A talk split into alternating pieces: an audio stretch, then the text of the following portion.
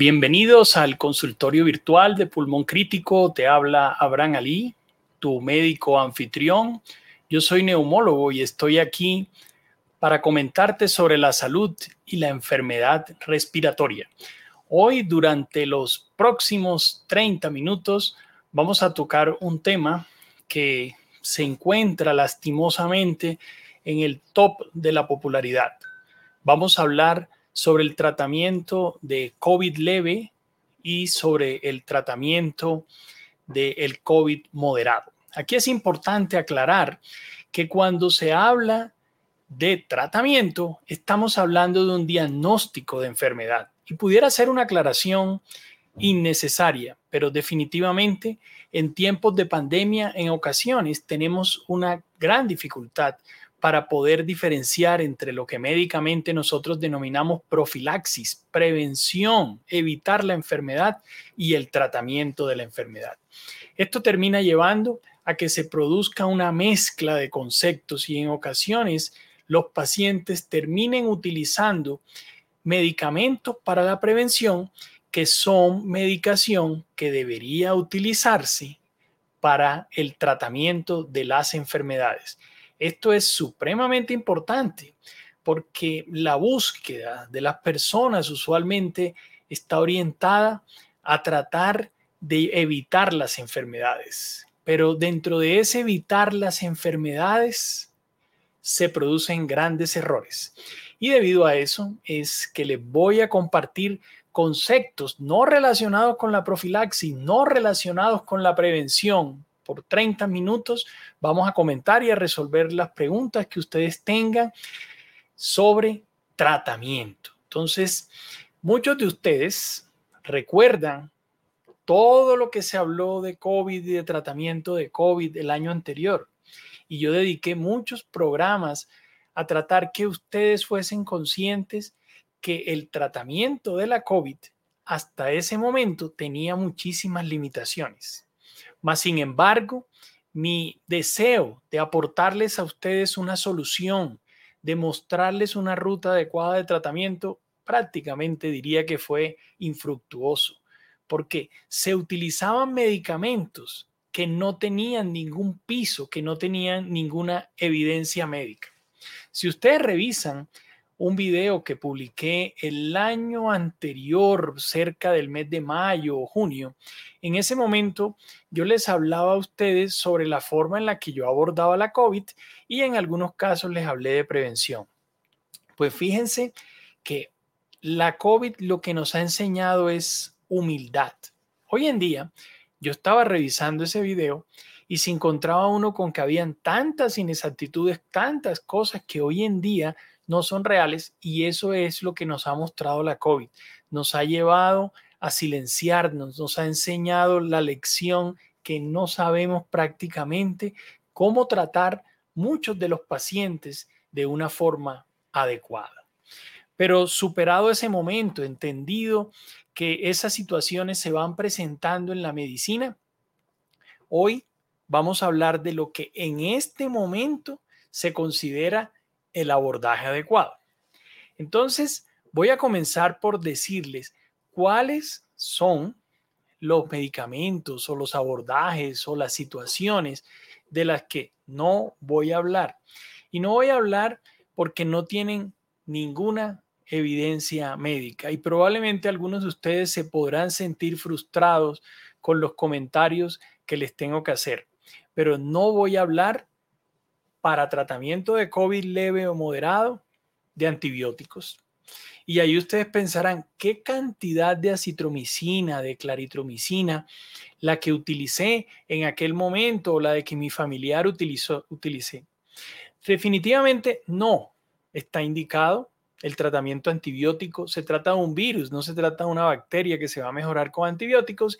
Y en algún instante pudimos hablar que la utilización de esos antibióticos denominados macrólidos podían tener una utilidad pero como algo que denominamos médicamente inmunomodulador, algo que le preguntan los pacientes a uno en consulta y dicen, mándeme algo para estabilizar mi enfermedad, para mejorar mis defensas. Un poco algunos de esos antibióticos podrían tener ese efecto, pero finalmente no se demostraron que fueran útiles para el tratamiento de COVID. Segundo, no voy a hablar de hidroxicloroquina. Eso que tanto se utilizó no tiene utilidad, no se demostró. No voy a hablar de dióxido de cloro. Muchos han utilizado. Al otro día, lastimosamente, en mi consulta vi un paciente que acumuló dióxido de cloro pensando que era la solución a la COVID y en un momento dado de la evolución, cuando supo que no servía para nada o no se había demostrado su utilidad, abrió esos frascos, los botaron en el lavamanos y la cantidad de cloro que salió terminó llevando a que el paciente, la persona que trabaja con el paciente, tuviera un cuadro de daño pulmonar importantísimo y por eso consultado.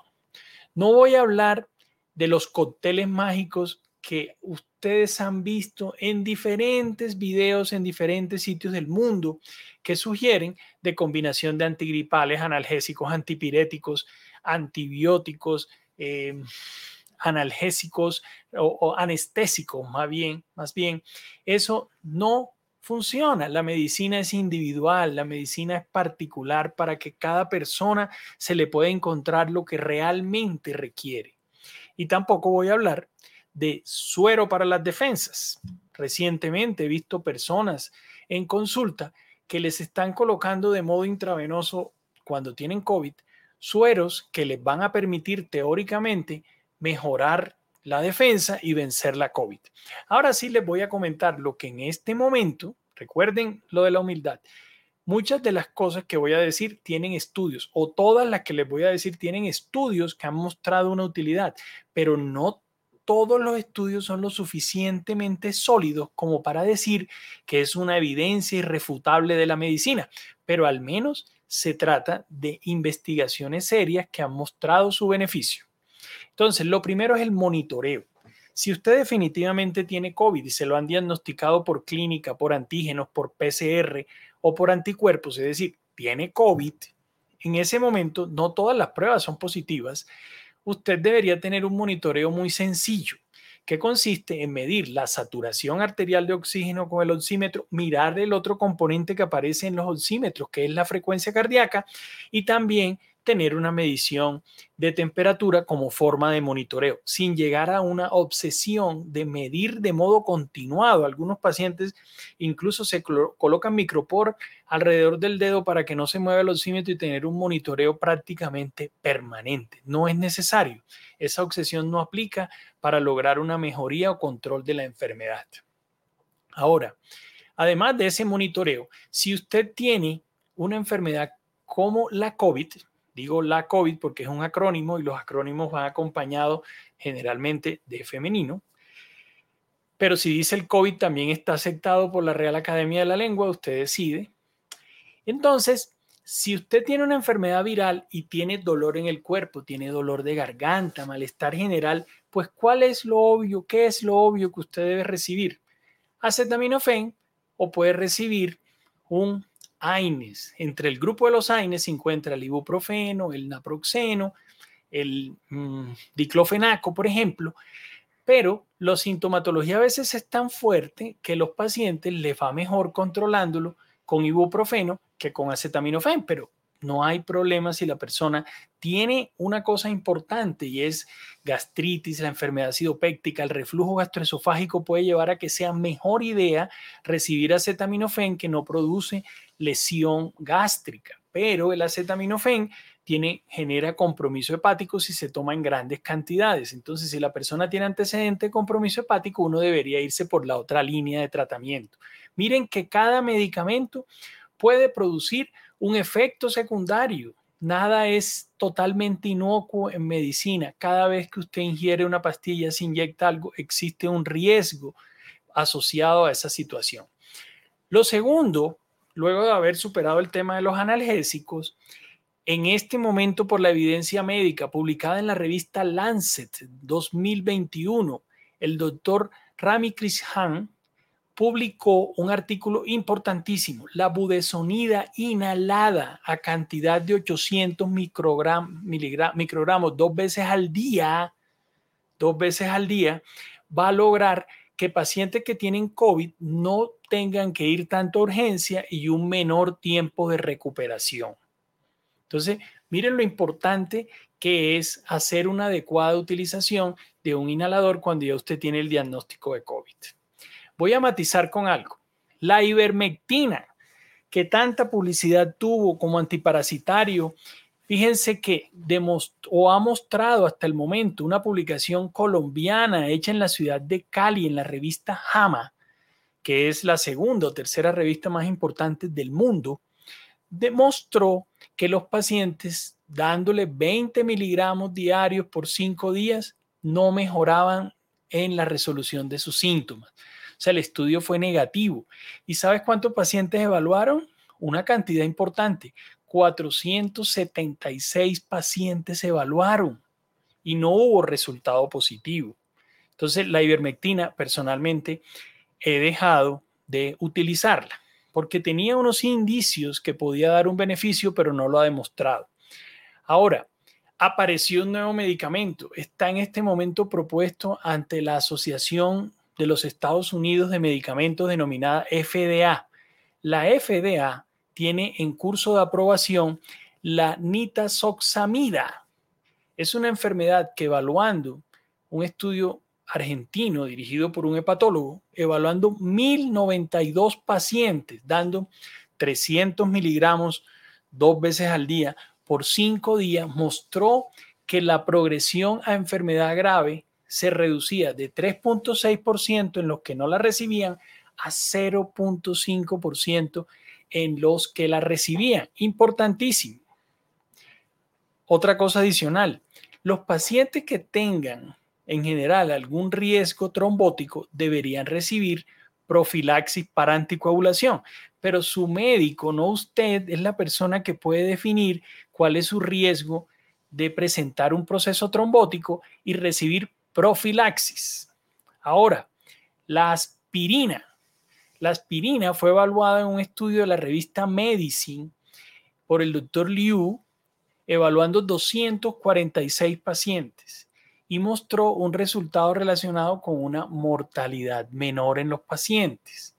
Yo no coloco aspirina tan frecuentemente porque muchas personas, como les dije al principio, tienen una patología gástrica, tienen enfermedad acidopéctica y realmente el efecto que les puede producir puede ser peor que la protección que se le está dando. Ahora, la colchicina, esa también ha tenido un valor reciente importante porque se ha relacionado con una protección de la fibrosis pulmonar. Esa requiere un poquito más de severidad de la enfermedad. Mire que yo no estoy hablándoles de receta de cocina, solamente les estoy diciendo las, los medicamentos, las situaciones que hoy en día pueden ser útiles realmente para ustedes. En ocasiones, el peor error que cometen los pacientes y las personas que están padeciendo COVID es tomar de todo. Tomar de todo nunca es la solución. La solución es la individualización del paciente y saber qué requiere cada uno en determinado momento. Mira que en un instante la persona puede que se beneficie de colchicina, en otro instante puede que se beneficie mucho más de budesonida o de prevenir un trombo. Cada condición de la evolución de la enfermedad es totalmente diferente.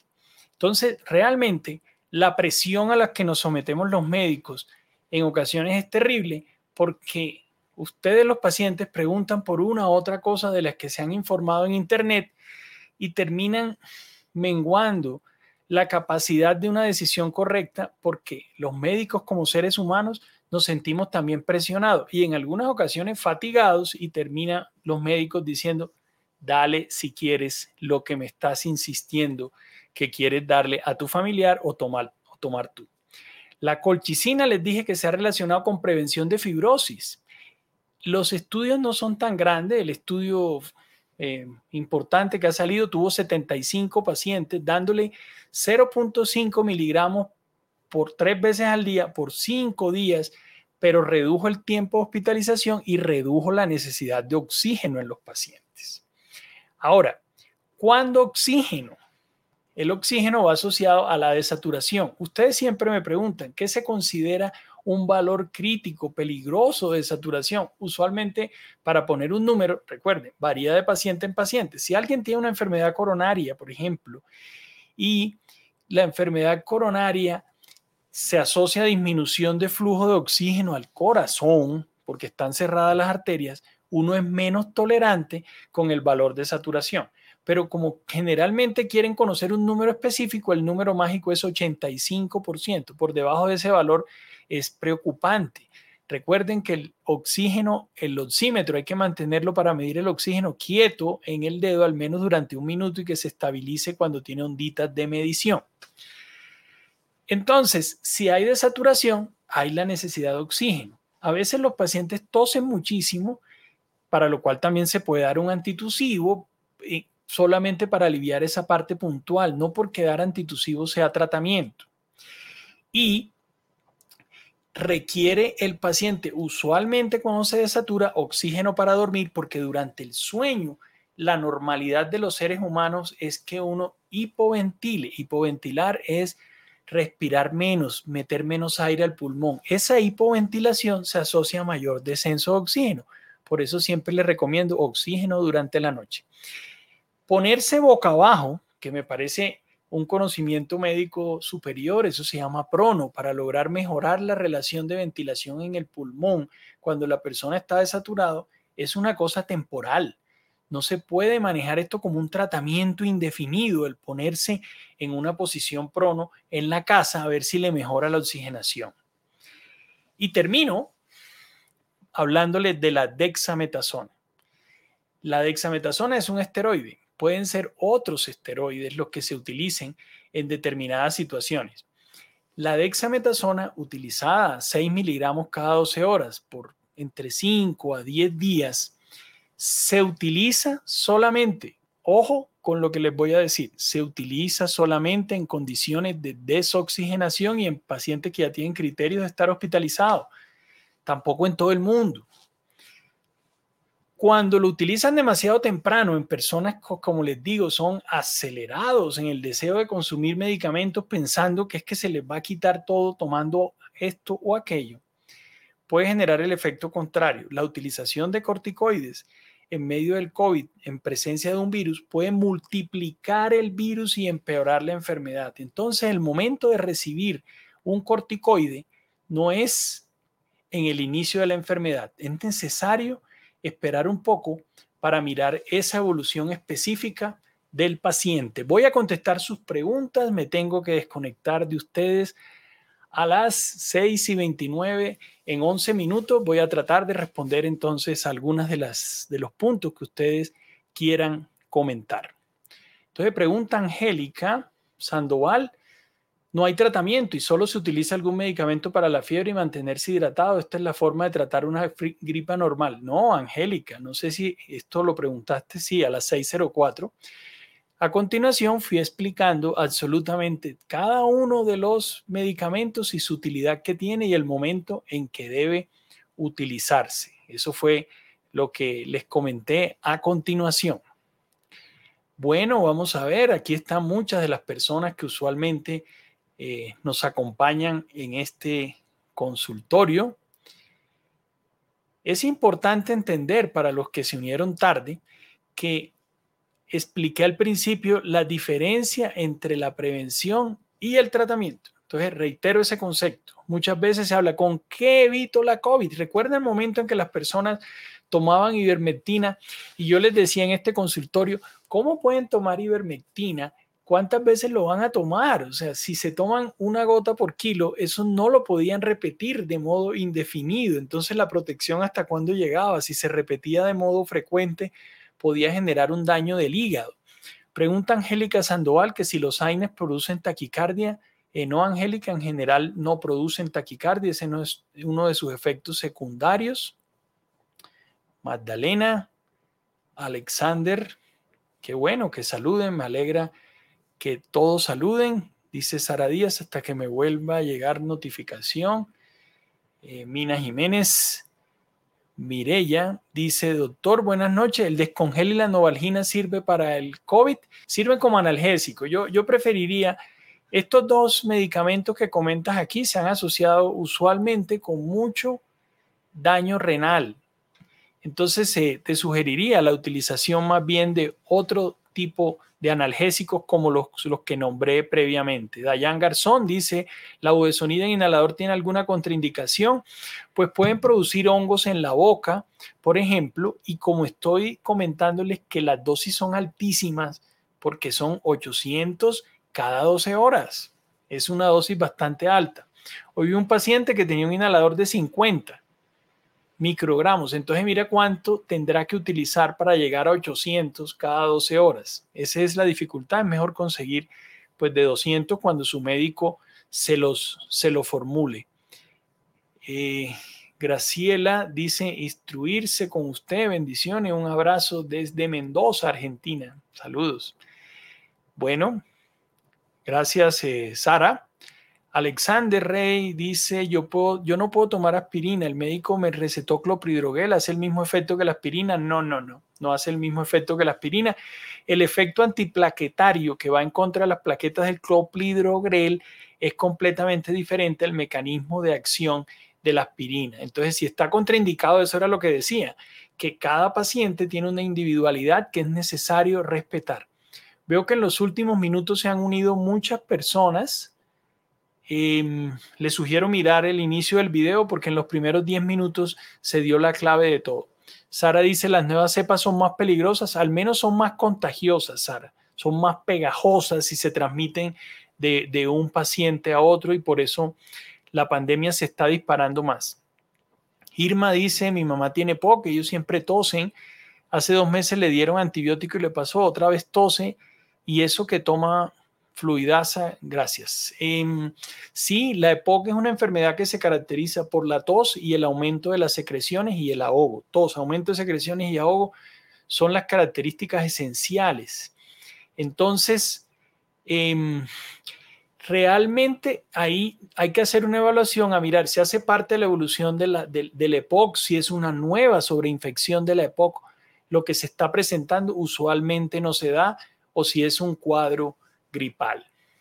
Pregunta Paola Lozada Gutiérrez, ¿la budesonida solo se usa si tiene síntomas respiratorios? No, no, es sin síntomas respiratorios para, para el tratamiento de la COVID leve para prevenir el deterioro de la enfermedad. Eso fue lo que mostró la investigación, 800 cada 12 al menos. No necesita síntomas, o sea, no estás tratando un asma, no estás tratando un EPOC, no, estás por medio del efecto del corticoide logrando un efecto en contra del virus que en este momento no es claro. Eh, nosotros tenemos en terapia diaria, sí, sí, yo sé que hay algunas personas que utilizan udesonida de modo constante. Eh, en ese caso hay que continuar el tratamiento y no hacer cambios. Eh, pregunta Magdalena, que utiliza salmeterol fluticasona, si ya me toca la vacuna no hay problema, no hay ningún problema, la puedes usar sin inconveniente. La biermetina no se puede utilizar como prevención. Eh, no, no demostró, eh, Juliano, eso lo hemos hablado, no ha demostrado como prevención beneficio. ¿Sirve la ivermectina hasta cuándo? Doris, eh, probablemente o preguntaste antes o es necesario que mires el video anteriormente porque ya hablé de la ivermectina. Mira el video desde el principio, por favor. Ahí está toda la información.